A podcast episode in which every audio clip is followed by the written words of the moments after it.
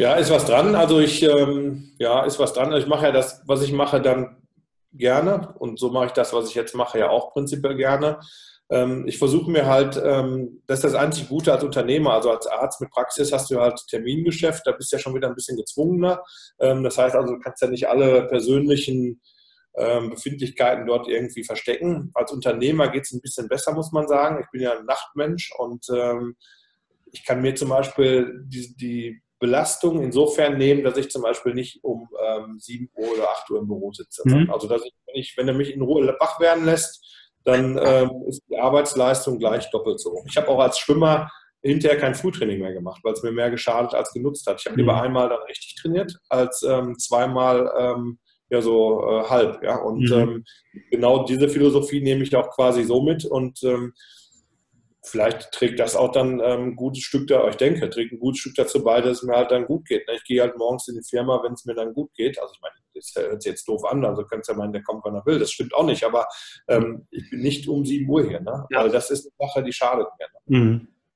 Ähm, Jetzt, jetzt haben wir, hast du ja schon gesagt, du hast, du hast den Beruf Arzt ähm, erlernt, beziehungsweise hast studiert, weil du Mediziner werden wolltest, weil du gesagt hast, das ist mein Ding. Jetzt bist du aber nicht mehr als Arzt tätig. Du hast in der Praxis, glaube ich, in Witten mit, mit einem Partner zusammengearbeitet, beziehungsweise eine eigene Praxis. Ähm, du hast jetzt aber gerade auch gesagt, dass dieses ähm, ähm, 100 Prozent, also ich muss dann 100 Prozent Arzt sein. Ging das irgendwann nicht mehr? Konntest du als Arzt nicht mehr 100 Prozent in der Praxis sein, weil es andere Dinge gab, die, die du erfüllen wolltest? Warum bist du nicht mehr als Arzt tätig heute?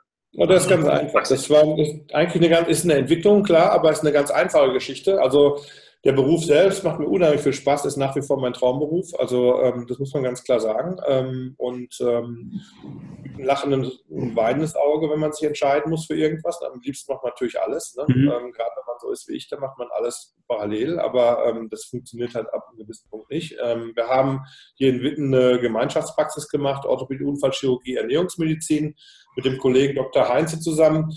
Und ähm, dann ähm, hatten wir die Praxis halt eröffnet, haben das ähm, ähm, zusammen betrieben und die Firma wuchs aber immer weiter. Und äh, wir sind in einer Jugendstillvilla hier, unten ist die Praxis, in der Mitte ist jetzt die Firma, wo ich sitze, also der Jörn ist unter mir. Okay.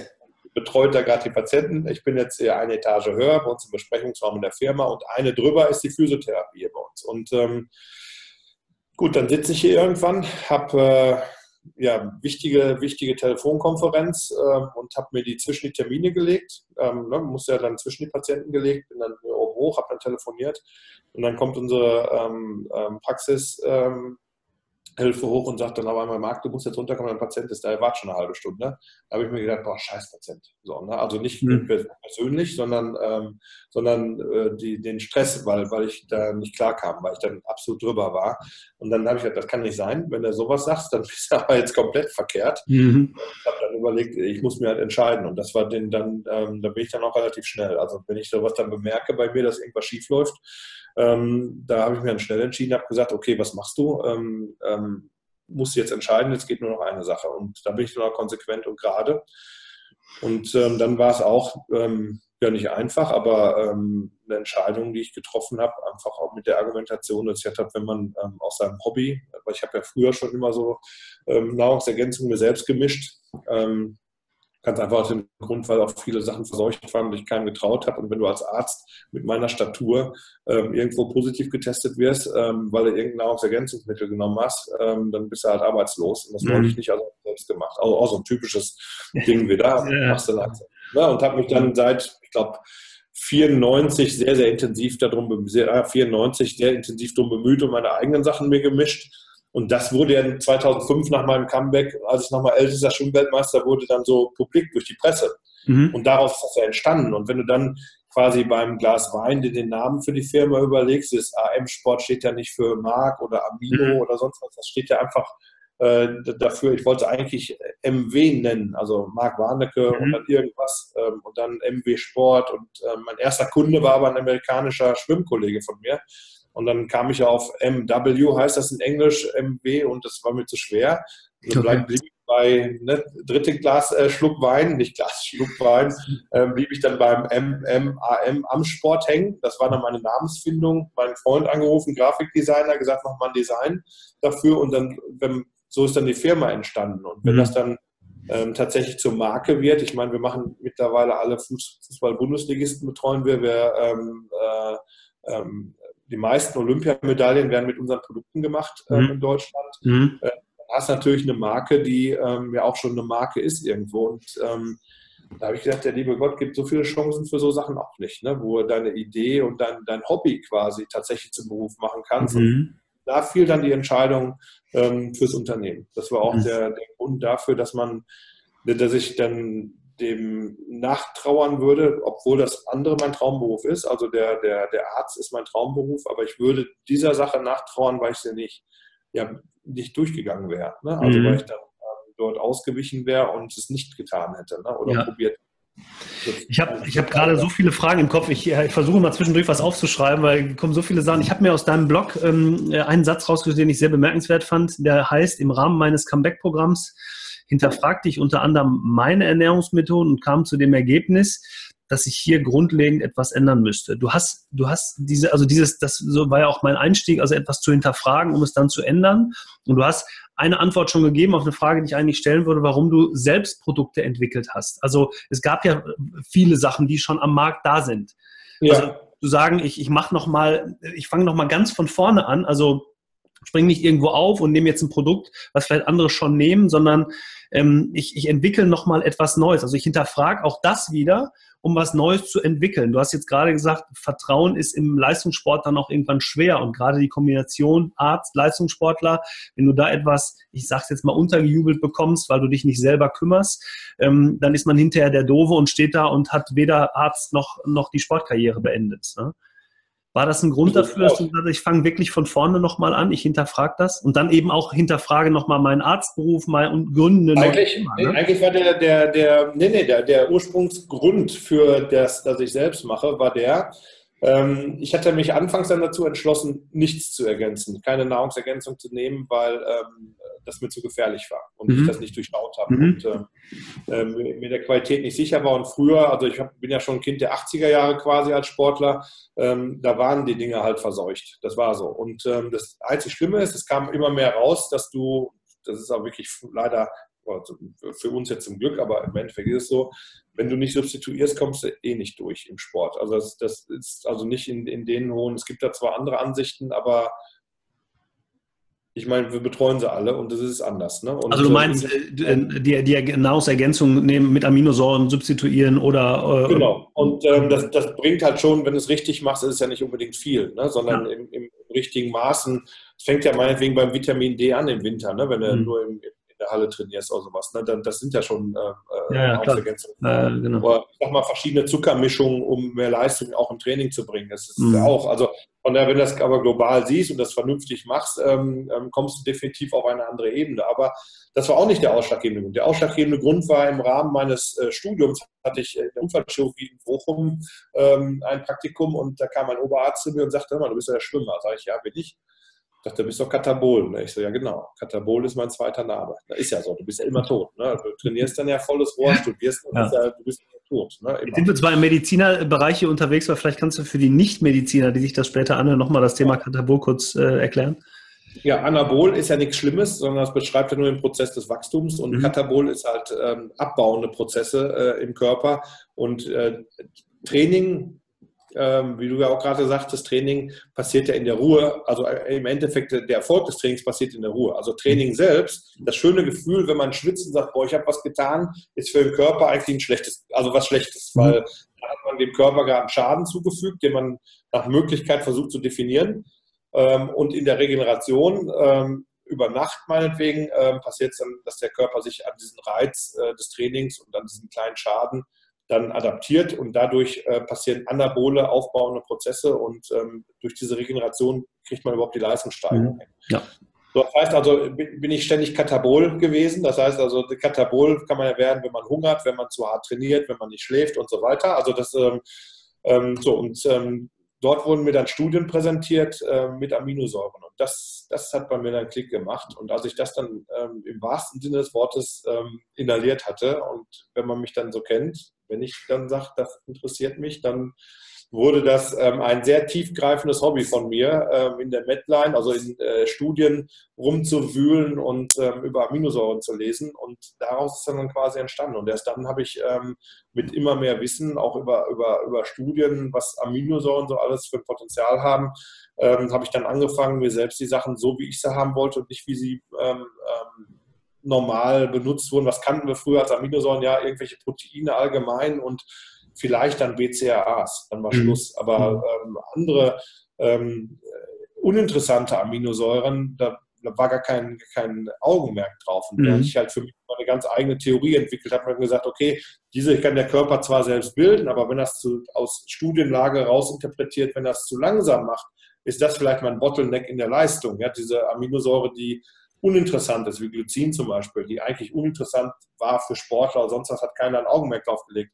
Und somit habe ich mich mehr um ähm, ja, diese Themen bemüht und dann halt mein eigenes ja, Konzept quasi entwickelt, was gut funktioniert und wo es mittlerweile auch sehr, sehr viele Studien zu gibt. Auch ganz spannend. Also ähm, du hast dann einen richtigen ja, Prozess genau. angestoßen, ne? Also du hast einen richtigen Prozess ja. angestoßen und da wurde dann gesagt, und die, der Erfolg, also das, was dann 2005 entstanden ist mit dem, mit dem Weltmeistertitel, der, der, den dir wahrscheinlich ja auch keiner zugetraut hat. Äh, zu, ist alles raus entstanden. Ich habe 294 habe ich damit angefangen. Ich war zwar deutscher Meister und sowas ja. bis dahin. Mhm. 94 habe ich damit angefangen. Das war nach einer ähm, langen Schwimmpause, weil ich eine Klavikulafraktur hatte mit so einer Voltaplatte drin und mich nicht bewegen konnte. Hatte zehn Monate Schwimmpause und mein Comeback. Und in dieser Phase der ähm, Verletzung habe ich angefangen, über Aminosäuren zu lesen und auch zu mhm, substituieren okay. für mich. Ja. Bin dann in meinem Comeback erste Mal Weltrekord geschwommen, 95, mhm. Weltmeister geworden, erste Mal 95, 96, dann Olympiadritter. Da ging erst meine internationale Karriere los. Also genau ab da, ab dem Punkt wo ich mich mit dem Thema auseinandergesetzt habe. Okay. Und das Thema Ernährung allgemein, also das war nur das Thema Substitution mit Aminosäuren. Das Thema allgemein Ernährung, das habe ich erst 2004 entdeckt, Ende 2004, als ich mit gefühlten 230 Kilo ähm, ähm, aus der Unfallchirurgie quasi äh, in die Weihnachtspause ging und mir gesagt habe, so kann es nicht sein, ich komme keine Treppe mehr hoch. Da hatte ich ja eigentlich aufgehört mit dem Sport. Und in meinem Comeback und in meinem, wo ich dann dachte, ich will, ich wollte kein Comeback, ich habe aufgehört zu schwimmen, ähm, habe eigentlich nur dann gesagt, ich muss das für meinen Körper tun, ich muss Diät machen und habe dann die Aminosäuren dazu benutzt als Diätunterstützer quasi, mhm. also antikataboles Mittel, wenn man so mhm. will.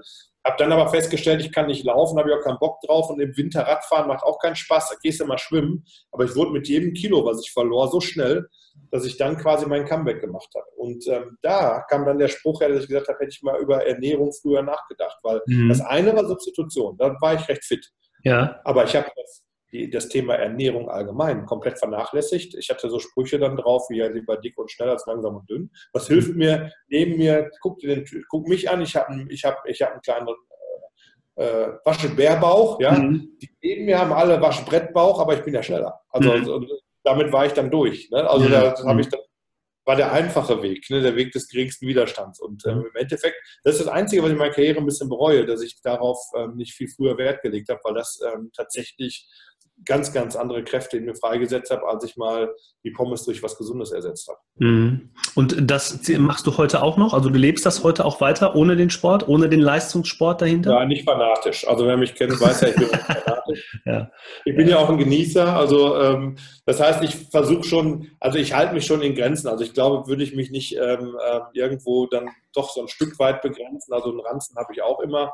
Also ähm, ich habe keinen Waschbrettbauch mehr. Das äh, wäre zu aufwendig, weil dann würde ich genau auf viele meiner ja, emotional mir wichtigen Themen wie schön essen gehen oder mhm. sowas, weil das ist tatsächlich eine Sache, damit kompensiere ich tatsächlich viel. Also ich liebe Essen, ich liebe auch ähm, ähm, schöne Getränke, also ein schönes Glas Wein oder sowas, ja, also mhm. das, das mag ich auch. Also das heißt, ich bin, was das angeht, ja auch ein Genussmensch und das muss auch so bleiben. Also deswegen ja. Muss das so in Maßen halten, aber so ein Asket werde ich nie. Dann, okay. was das, das muss aber auch nicht sein.